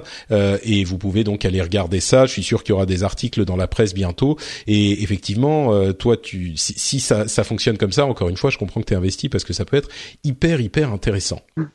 Yep. Euh, Bon, tu dois partir bientôt. Avant ça, quand même, euh, est-ce que tu as un petit truc à dire sur le, le leak de Equifax euh, dont on a entendu parler euh, pas mal cette cette semaine? C'est une énorme société de credit rating. Donc vous avez aux États-Unis ces sociétés qui estiment la la solvabilité en fait des des individus, des citoyens, et ils ont eu un leak énorme dû à une une on va dire une maintenance extrêmement euh, paresseuse de leur infrastructure euh, informatique. Ils ont eu un leak énorme qui a euh, diffusé dans la nature les informations nominatives de 160 combien? 170 millions. C'est entre 139 et entre 139 et 170 millions d'Américains. Voilà. Donc en gros plus de la moitié de la population. Quoi. Et du coup, euh, ça a fait énorme scandale aux États-Unis. On en a beaucoup moins entendu parler ici, mais il y a des. En plus, les dirigeants ont vendu des actions le lendemain euh, de, du, du, moment où le leak est arrivé, enfin a été révélé en interne. Mais ça, c'était il y a un mois et demi déjà. Et euh, là, il y a une investigation, une enquête euh, euh, criminelle qui est ouverte sur ces dirigeants. Enfin mais euh, le, gros problème de ce genre de, de leak, c'est que euh, ça veut dire que une fois que les, les, les, hackers ont vos informations nominatives personnelles, nom, adresse, euh, information de, de numéro de sécurité sociale, etc. Et eh ben ils peuvent vous voler votre identité facilement, faire des opérations financières un petit peu partout. Enfin, c'est une catastrophe. oui, et je me disais que toi, ouais. Oui, bah, enfin, aux États-Unis, c'est une catastrophe puisque l'information, euh, a priori, la, clé d'identification qui est utilisée le plus, c'est le numéro de sécurité sociale. Euh, et donc, le fait qu'il soit capable d'accéder le nom, euh, le prénom, le numéro de sécurité sociale, l'adresse et, pour certains, les cartes de crédit, parce qu'ils ont aussi les numéros de carte de crédit et les numéros de compte en banque. Ça veut dire qu'ils ont toutes les enfin ils ont toutes les informations pour euh, bah, prendre le, pas sur quelqu'un, parce qu'en gros tu appelles avec ces informations euh, n'importe quelle euh, hotline de d'une société de carte de crédit en disant j'ai perdu mon mot de passe, voilà mes informations. Et en gros on te reset ton mot de passe et on te dit ah bah tiens j'ai aussi perdu mon mon adresse email, voilà mon adresse, ma nouvelle adresse email. Et puis hop euh, d'un seul coup, on vous, on vous pique tous vos accès. Donc c'est quelque chose d'extrêmement grave. De toutes, les, de toutes les boîtes qui ne peuvent pas se faire hacker aux États-Unis, les sociétés de crédit rating, c'est quasiment les, euh, celles qui sont tout en haut. Et le fait que cette bande de gougnafiers, un, savait que leur, euh, leur version d'infrastructure, leur, c'était un, bout de, un bout de logiciel qui était buggé. Ils le savaient. Ils ont rien fait pendant six semaines. Et en gros, les hackers sont rentrés euh, gentiment par ce biais-là et ont volé sur des semaines euh, des millions et des millions de, de, données. Et après, au lieu de l'annoncer au moment où ils le découvrent, ils le cachent. Effectivement, petit délit d'initié où euh, ils savent très bien que la, stock de l'action la, de, la, de la boîte va se casser la gueule, donc ils en vendent histoire d'eux. Et puis, euh, ce qui est complètement fou, c'est que euh, effectivement, ils vont euh, dire désolé, pardon, machin, mais c'est pas pour autant que le CEO a pas démissionné il n'est pas en tôle, et je pense que tant qu'il n'y aura pas des mesures extrêmes de punition personnelle des gens qui font des conneries par leur, euh, leur négligence sur ce genre de choses, où euh, clairement il y a, des, y a la, la, la, vie de dizaines de milliers ou de centaines ou des millions de personnes peut devenir un véritable enfer, parce qu'une fois qu'un hacker est rentré dans ton compte en banque, il peut le vider et tu ne tu reverras jamais ton, ton argent et c'est pas protégé par, euh, par les banques, etc tant qu'il n'y aura pas de, d'impact personnel où en gros il se retrouve en tôle pendant euh, des années à cause des conneries qui ont été faites, il y aura les, systèmes, enfin tout ce qui est euh, euh, précaution, sécurité, etc., ce ne sera pas pris au sérieux. Ouais, donc c'est il faut vraiment qu'il y ait des conséquences sur les. Ma femme qui est avocate me dit ça souvent. pour que ces choses-là soient prises au sérieux, il, faut qu'il y ait des conséquences sur les décisionnaires personnellement. Et là, euh, effectivement, c'est pas le cas. Donc. Euh, ouais, bah écoute, euh, bon courage. J'espère que que tu, tu n'auras pas de problème avec tout ça. Bah, ils nous donnent, ils ont, ils te donnent, un, ils te donnent un site web et en gros, euh, mon épouse et moi, on a vérifié si on était impacté. Mais de toute façon, comme on n'a aucune confiance dans ces crétins, euh, et puis en plus, il y a pas, tu peux pas changer de. Enfin, je sais même pas s'il y a une procédure pour changer de numéro de, de sécurité sociale. Ça, le ah bah problème, c'est qu'une fois, une fois que tu l'as, tu l'as. C'est euh, c'est pas c'est pas possible. Et donc, en gros, tu peux éventuellement faire un lock euh, donc mettre un verrou sur ton sur ton credit rating, mais ça met pas tes informations euh, en sécurité pour autant. Donc franchement, c'est c'est vraiment n'importe quoi. Ouais. Le seul truc que tu puisses faire, c'est mettre un verrou effectivement qui fait que tu peux pas prendre de nouveaux crédits. Il faut savoir qu'aux États-Unis, les choses marquent encore plus, enfin beaucoup plus avec crédit qu'en France. Et là, donc ça ça n'autorise pas les nouveaux crédits. Donc au moins, tu sais que les gens vont pas pouvoir ajouter des crédits. Mais enfin, le vol d'identité, etc. Et, et ça, c'est un enfer parce qu'une fois que ton identité a été volée, comment tu fais pour prouver que toi tu es bien la personne de l'identité qui a l'identité à la base. C'est, enfin, c'est une horreur. Sachant qu'ils ont toutes les informations pour euh, pour dire, bah, c'est moi, parce que qu'est-ce qui définit toi, c'est euh, avoir accès à toutes les informations qui sont dans les fichiers qui ont été qui ont été volés. Ouais, exactement. Donc euh, oui, un gros cauchemar en perspective et on n'a pas fini d'en entendre parler, je pense. Exactement. Allez, je vais vous laisser parce qu'il faut que j'aille chez à Technology Swap. Donc c'était un grand plaisir de vous rejoindre. félicitations encore euh, Patrick, merci, ta chère épouse. Et je suis de toute façon sûr qu'on entendra parler de tout ça sur les euh, rendez-vous tech à venir. Très Et puis Maxine, euh, au plaisir de lire les nouvelles sur ton site. Ça, marche. ça marche. Merci beaucoup. Ciao, Bonne journée, Jeff. Bon Tech Crunch. Merci. Et donc nous, on continue avec, euh, avant de se lancer dans les news et rumeurs euh, de, du moment, on va euh, quand même prendre un tout petit instant pour remercier très chaleureusement les gens qui choisissent de soutenir le rendez-vous tech financièrement. vous le savez, l'émission est financée par ses auditeurs pardon, ses auditeurs, les auditeurs qui choisissent de mettre des sous euh, dans l'émission parce que bah ils passent un bon moment, ils sont informés par l'émission, euh, ils ont euh, ils s'en servent comme outil de veille par exemple. Il y a beaucoup de gens qui font ça qui n'ont pas le temps de lire toutes les news de, de, de toutes les choses tech qui se passent dans dans le monde et du coup l'émission leur fournit un bon résumé facile à écouter et sympa. il y a des gens qui sont là aussi pour les analyses qu'on va vous fournir plus ou moins pertinentes d'ailleurs et donc certains d'entre vous choisissent de soutenir l'émission financièrement. Et ça c'est possible sur patreon.com euh, slash rdvtech et euh, bah, vous pouvez aller sur le site, ça prend deux minutes de s'enregistrer. Vous choisissez le montant que vous donnez pour euh, chaque épisode publié. Vous pouvez mettre une limite mensuelle. Vous pouvez vous désabonner absolument quand vous voulez. Il n'y a aucune contrainte. Hein. C'est pas comme un opérateur téléphonique qui va vous engager pendant six mois ou un an. Là, c'est vraiment euh, comme vous le sentez. vous pouvez augmenter, réduire, continuer, arrêter quand vous voulez. Et là, je vais remercier spécifiquement Yannick Barrère, Christophe Kamikas, l'ami euh, Christophe, Tristan, Philippe Torche, euh, Matt.corsica, Obey et euh, Tari Rock qui ont choisi de euh, s'engager, comme je le disais, financièrement.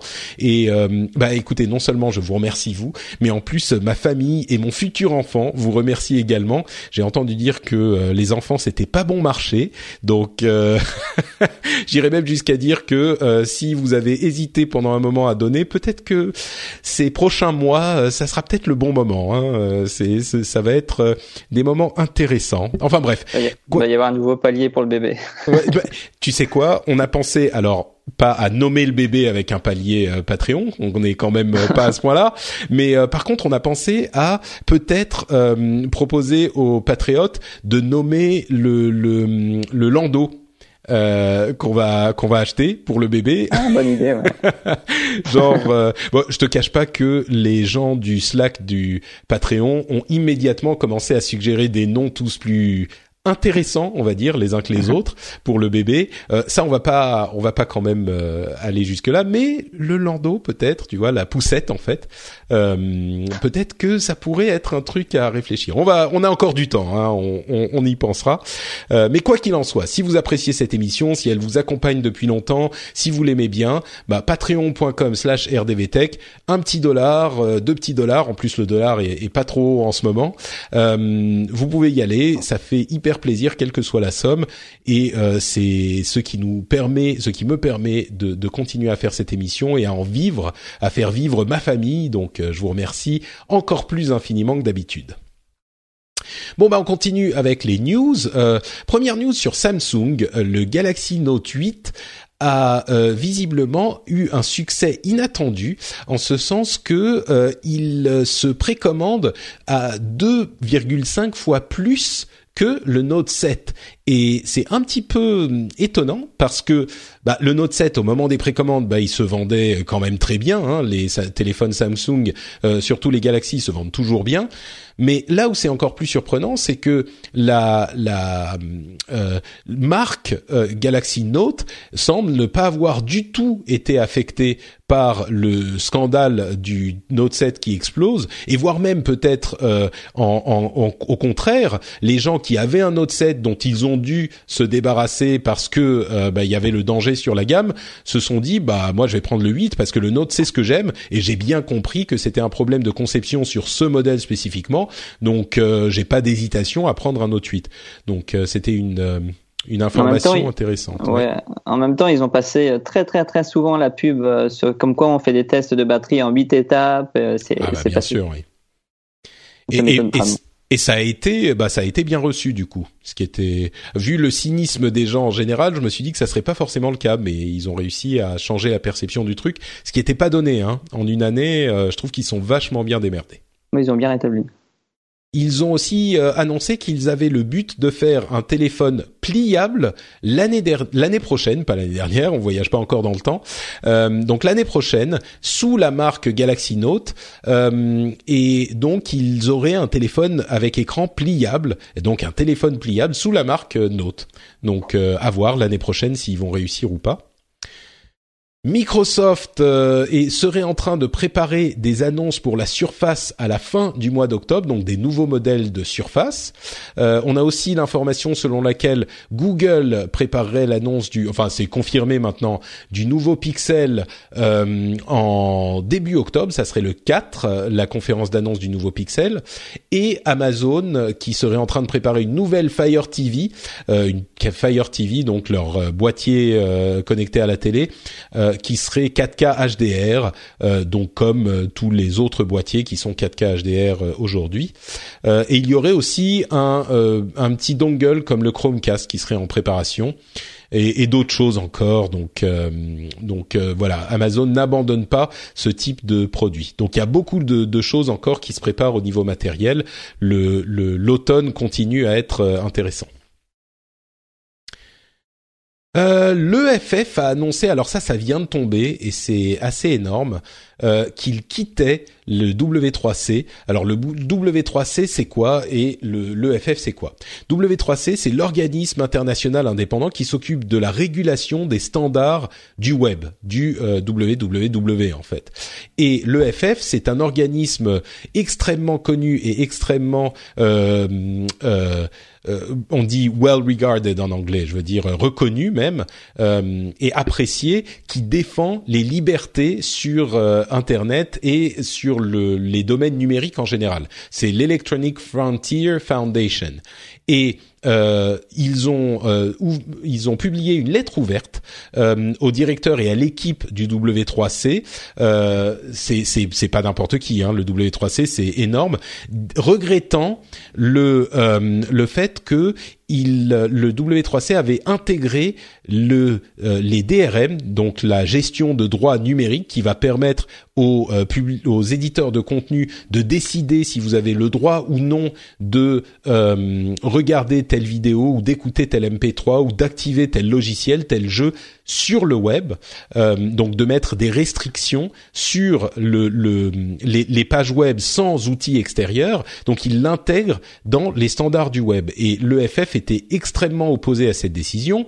Ils l'ont euh, exprimé avec beaucoup de force quand elle a été proposée il y a quelques années, et ils euh, regrettent dans la lettre que les euh, grandes entreprises qui font partie du W3C, parce que bien sûr c'est un consortium qui regroupe tous les, enfin énormément d'acteurs du web, ce qu'ils disent, c'est que les grandes entreprises de ce consortium ont eu beaucoup plus de poids que les autres euh, membres et ont réussi à imposer cette décision sans accepter les compromis que proposaient les autres membres, dont bien sûr euh, le l'EFF. Et sur ce point de discorde extrêmement fort, euh, l'EFF a donc décidé de quitter euh, le W3C. Alors il y a d'autres choses à prendre en compte et d'autres choses à voir, j'en suis sûr, mais là ça vient de tomber il y a quelques heures, donc j'ai pas encore eu le temps de lire et de voir toutes les analyses, mais je tenais à euh, vous en faire part parce que c'est vraiment un signal, enfin le signal le plus fort que euh, pouvait exprimer euh, qui encore une fois est considéré comme le gardien des libertés euh, sur Internet. Ce sont ceux qui se battent pour les libertés sur Internet. Et, et, et, donc ça, c'est un petit peu un coup de tonnerre dans cet univers. Alors pour être parfaitement euh, complètement honnête, on, il faut signaler que euh, ce standard qui s'appelle Encrypted Media Extensions, ou donc EME e, ou IMI en anglais, euh, la raison pour laquelle euh, le W3C a, a, a accepté de l'implémenter, c'est que ça permet de euh, proposer du contenu qui ne serait pas proposé s'il n'y avait pas cette possibilité de contrôle. Euh, on peut penser par exemple à à Netflix qui utilisent les DRM et tout le monde s'en accommode. C'est-à-dire que on peut, euh, ils ont le contrôle sur ce que vous allez voir. Ils peuvent vous envoyer du streaming, vous autoriser à télécharger certaines vidéos sur votre iPad, mais c'est pas des fichiers dont vous allez pouvoir faire ce que vous voulez. Pareil avec tous les services de streaming de musique, ils sont bardés de DRM. Donc on connaît bien le rôle entre guillemets néfaste des DRM. On a souvent tendance à occulter euh, les possibilités qu'ouvrent euh, aussi les DRM et tout cet univers du streaming a été euh, permis par euh, ces DRM. On pense par exemple à d'autres domaines comme les BD sur les applications comme euh, Comixology ou toutes les applications sur mobile ou même sur le web de BD. Eh ben elles sont autorisées, elles sont rendues possibles que grâce au DRM. Les, les, la plupart des éditeurs ne vont pas accepter juste de vous envoyer le fichier et puis vous faites ce que vous voulez. Alors il y a tout un débat à avoir là-dessus. Euh, je suis je suis pas en train de dire que bien sûr qu'il nous faut des DRM, pas du tout. Je pense qu'il y a une vraie euh, euh, argumentation justifiée de la part de l'EFF, euh, mais il est important aussi de savoir que c'est pas uniquement euh, les DRM, c'est le contrôle diabolique de euh, vos contenus. Ça peut aussi avoir des effets intéressants parce que je pense pas que qui que ce soit va dire Netflix, c'est des ogres qui contrôlent votre contenu vidéo. Donc voilà la petite, la le petit bémol, mais il n'empêche le fait que l'EFF quitte le W3C, c'est énorme, énorme comme comme décision. Maxime, c'est pas trop ton domaine, toi, le. Non, non, non, non pas trop. Je découvre en même temps que toi en t'écoutant, en fait. D'accord. Bah écoute, voilà, comme ça, euh, comme certains de nos auditeurs, j'en suis sûr, tu découvriras l'importance de, de de cette de cette annonce. Et euh, bah c'est aussi pour ça que c'est. Vous êtes venu pour du, pour du Apple et vous repartez avec de l'EFF. Comme quoi, vous voyez, euh, on, on apporte des choses intéressantes. Il n'y a pas que des téléphones au prix d'un SMIC dans l'émission. Euh, tiens, autre truc important, on a beaucoup parlé de cette question de euh, Google condamné par l'Union européenne pour euh, une position anticoncurrentielle sur les euh, offres de les comparaisons de produits. Vous savez le fameux Google Shopping et Google donc disait qu'il ne qu'il offrait la on en a déjà parlé, allez réécouter les autres épisodes parce que je vais pas refaire toute l'explication en entier mais en gros les concurrents disaient qu'ils n'avaient pas accès à ce marché de comparaison de prix parce que euh, Google euh, proposait son propre service en haut de euh, des, pages de, des résultats de recherche. Alors, il semblerait, selon les sources du Wall Street Journal, que Google accepte finalement les décisions de l'Union européenne et propose comme compromis de mettre en, en vente en fait cette position et limite la capacité des, des, des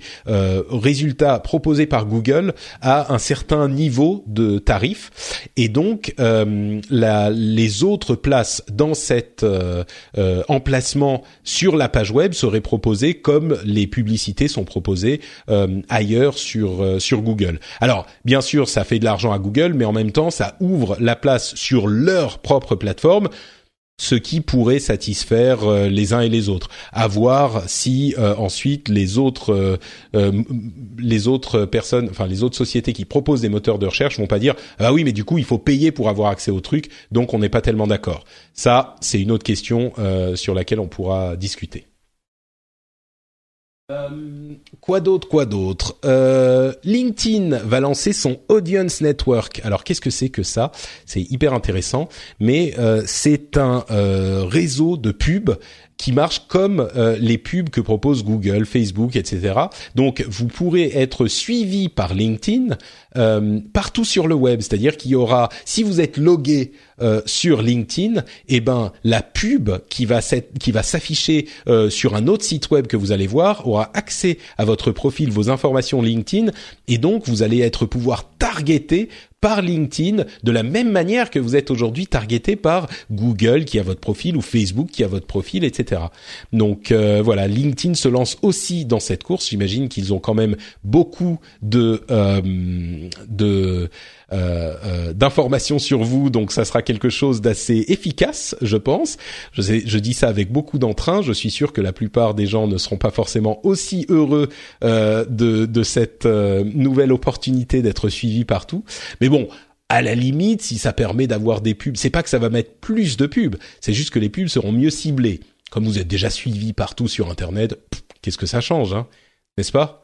On est d'accord. On n'est plus à ça près. Hein. Voilà, exactement. euh, quoi d'autre? Euh, WhatsApp est en train de se transformer petit à petit en application de relations clients. Euh, C'est-à-dire que ils ont euh, annoncé qu'ils allaient autoriser les euh, sociétés à vous contacter par WhatsApp. Enfin, à vous contacter. Peut-être qu'il faudra que vous les contactiez en premier, mais c'est vrai que dans de nombreux pays, il y a énormément de euh, services clients qui passent par les réseaux sociaux et, par les applications de euh, messages privés. Alors on s'en rend compte nous par Twitter. Pour ceux qui utilisent Twitter, c'est assez efficace comme système de relation client. Hein. Souvent c'est plus efficace que même le fait d'appeler euh, un service client qui est surchargé. Souvent ça va plus vite par Twitter. Et il y a énormément de pays où même, je parlais avec un, un ami Thaï qui m'expliquait que Thaïlande, les achats se font par message privé, c'est-à-dire que vous allez quand vous voulez acheter quelque chose, vous contactez quelqu'un euh, du service euh, client par messagerie privée, vous effectuez une, un paiement par votre banque, par transfert bancaire, vous prenez par exemple une photo, vous donnez le code de la transaction, et la personne qui est à l'autre bout du fil, en quelque sorte, va euh, valider la transaction, et donc vous envoyez votre truc. Et pour eux, l'idée de passer par un panier et euh, de cliquer sur un truc automatisé, c'est c'est pas juste que c'est euh, bizarre, c'est que à comment on peut faire confiance à ce système si on n'a pas parlé à quelqu'un? Euh, c'est vraiment marrant la perception différente qu'on a de ce genre d'action parce que nous on se dira bah c'est chiant d'aller parler à quelqu'un il va falloir que je fasse d'abord la transaction machin et puis ensuite je vais lui envoyer le document pour prouver que truc mais en fait, pour eux, ça les rassure énormément d'avoir euh, quelqu'un de, vrai euh, de l'autre côté du, client de message privé. Donc euh, bon, voilà, WhatsApp se met aussi sur ce marché, peut-être pour d'autres types de de, de, bah, de pays et peut-être pour nous aussi, peut-être que ça va marcher parce que comme je le disais sur Twitter, ça marche quand même beaucoup. Euh, Slack a lancé le programme de euh, channels partagés.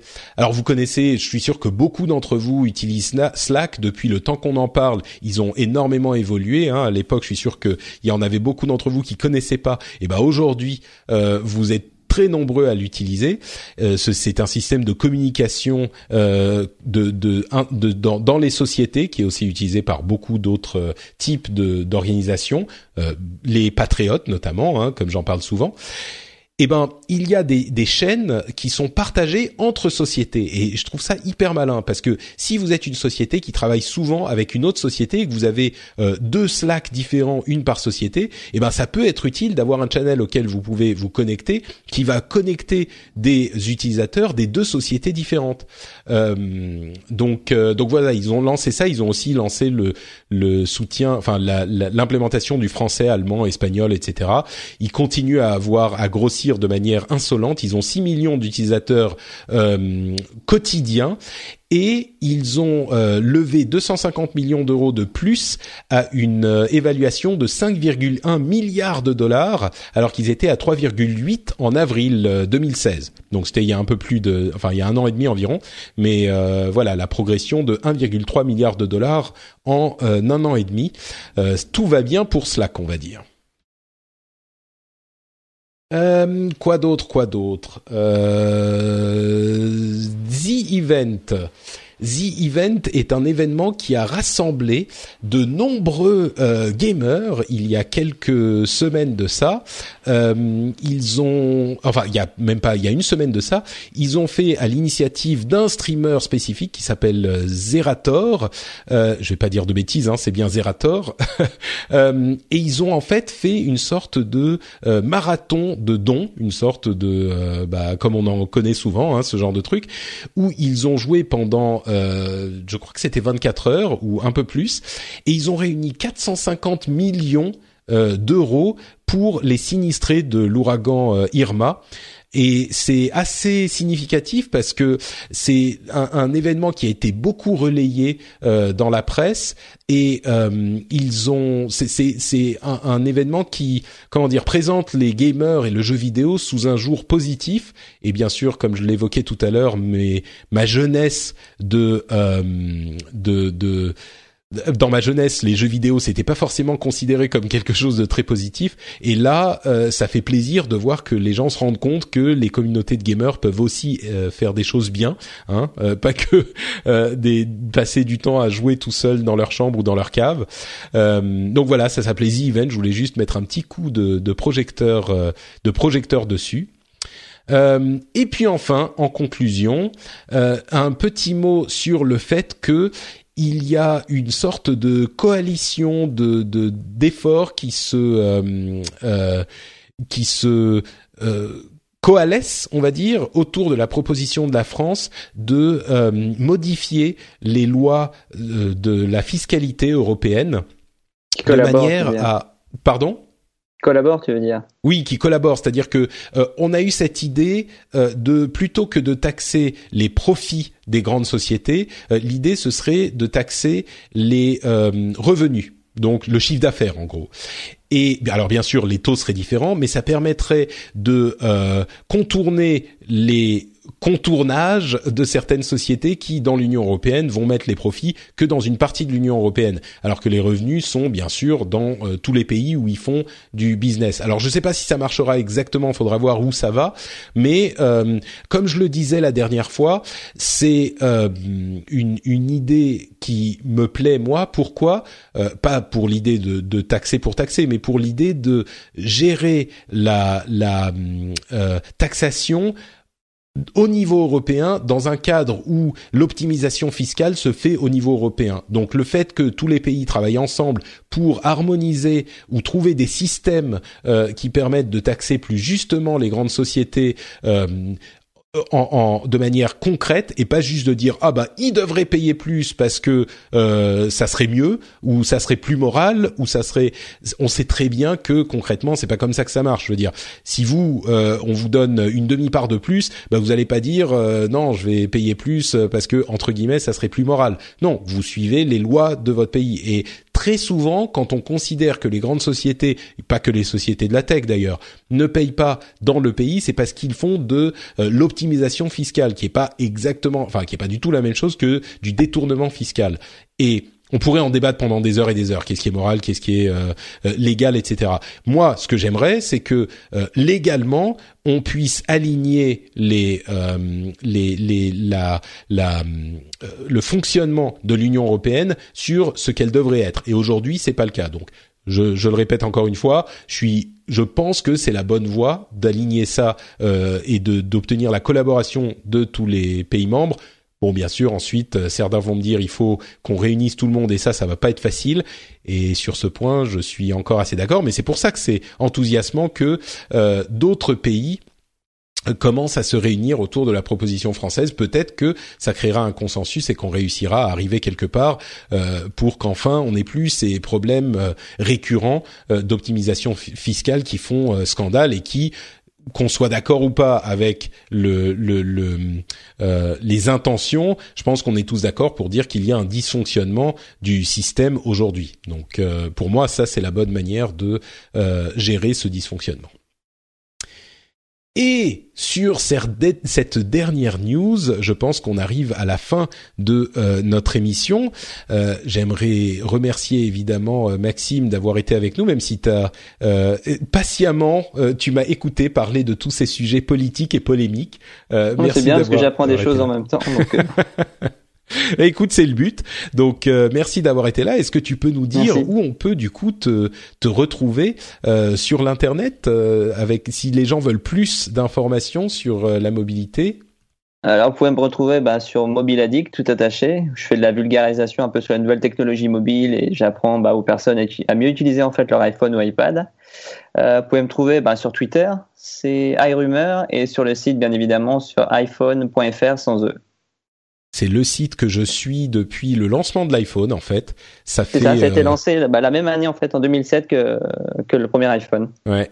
Et, et j'avoue que ça fait bah, maintenant donc dix ans que je, je suis ce site euh, et, et c'est vrai que euh, c'est c'est ma référence. Alors, ce qui est super euh, pratique sur iPhone.fr, c'est que ils écument tous les sites de news iPhone et euh, ils ils viennent vous souvent les sites anglophones d'ailleurs qui ont les news à, à l'instant où elles sortent et comme il y a une une rapidité incroyable des rédacteurs de iPhone.fr, on a les infos directement avec les accès aux sources bien sûr. Euh, c'est pas qu'ils vont prétendre que euh, qu'ils ont la, la news euh, euh, directement, donc ils font pas de la récupération un petit peu cradoc, mais il y a toujours l'accès aux sources. Donc non seulement je peux avoir les infos, mais quand je veux avoir la, la, source de l'info, j'ai toujours accès à ça. Donc c'est un truc que j'apprécie énormément. Donc merci beaucoup à toi qui, qui en écrit pas mal de, de news sur ce site-là. C'est souvent euh, le petit Tesa qui, qui, qui est derrière les news que j'apprécie. Écoute, merci de m'avoir invité. J'étais ravi de venir. Ben, merci à toi d'avoir été là. Et euh, bah pour ma part, c'est Note Patrick sur Twitter et sur Facebook. Vous pouvez aussi euh, nous laisser des commentaires sur frenchspin.fr si on a dit, des choses qui vous ont intrigué, énervé, euh, avec lesquelles vous étiez d'accord sur bah, l'iPhone justement, qui a fait encore une fois échauffer les esprits de certains. Si vous pensez qu'on a été trop sage sur l'iPhone, vous auriez aimé qu'on qu'on fasse un petit peu plus de polémique pour le principe de la polémique, hein, du du, buzz facile, on aurait pu. Vous savez que c'est pas tout à fait notre euh, notre ADN.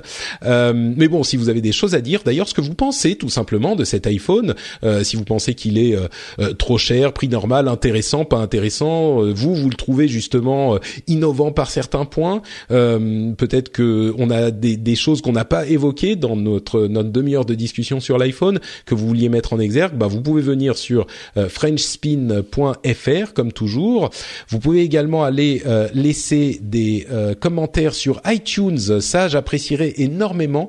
Euh, si vous laissez des commentaires sur iTunes, ça aide beaucoup et vous pouvez le faire donc depuis n'importe quel iPhone ou PC ou, ou, ou, que vous soyez. Vous pouvez faire comme par exemple Simon Barrett ou Thierry qui sont venus laisser 5 étoiles avec des commentaires comme le top des podcasts techno ou incontournable. Que dire de plus? Merci à vous deux.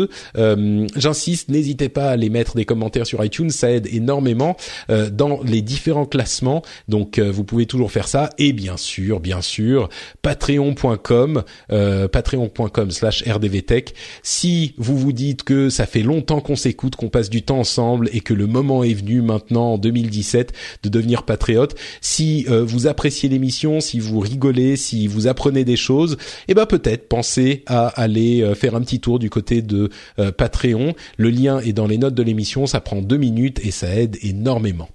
Je vous remercie euh, d'avoir suivi cette émission. Je vous fais d'énormes bises et je vous dis bien sûr, comme toujours, à dans deux semaines pour un nouvel épisode. Ciao à tous. Ciao tout le monde.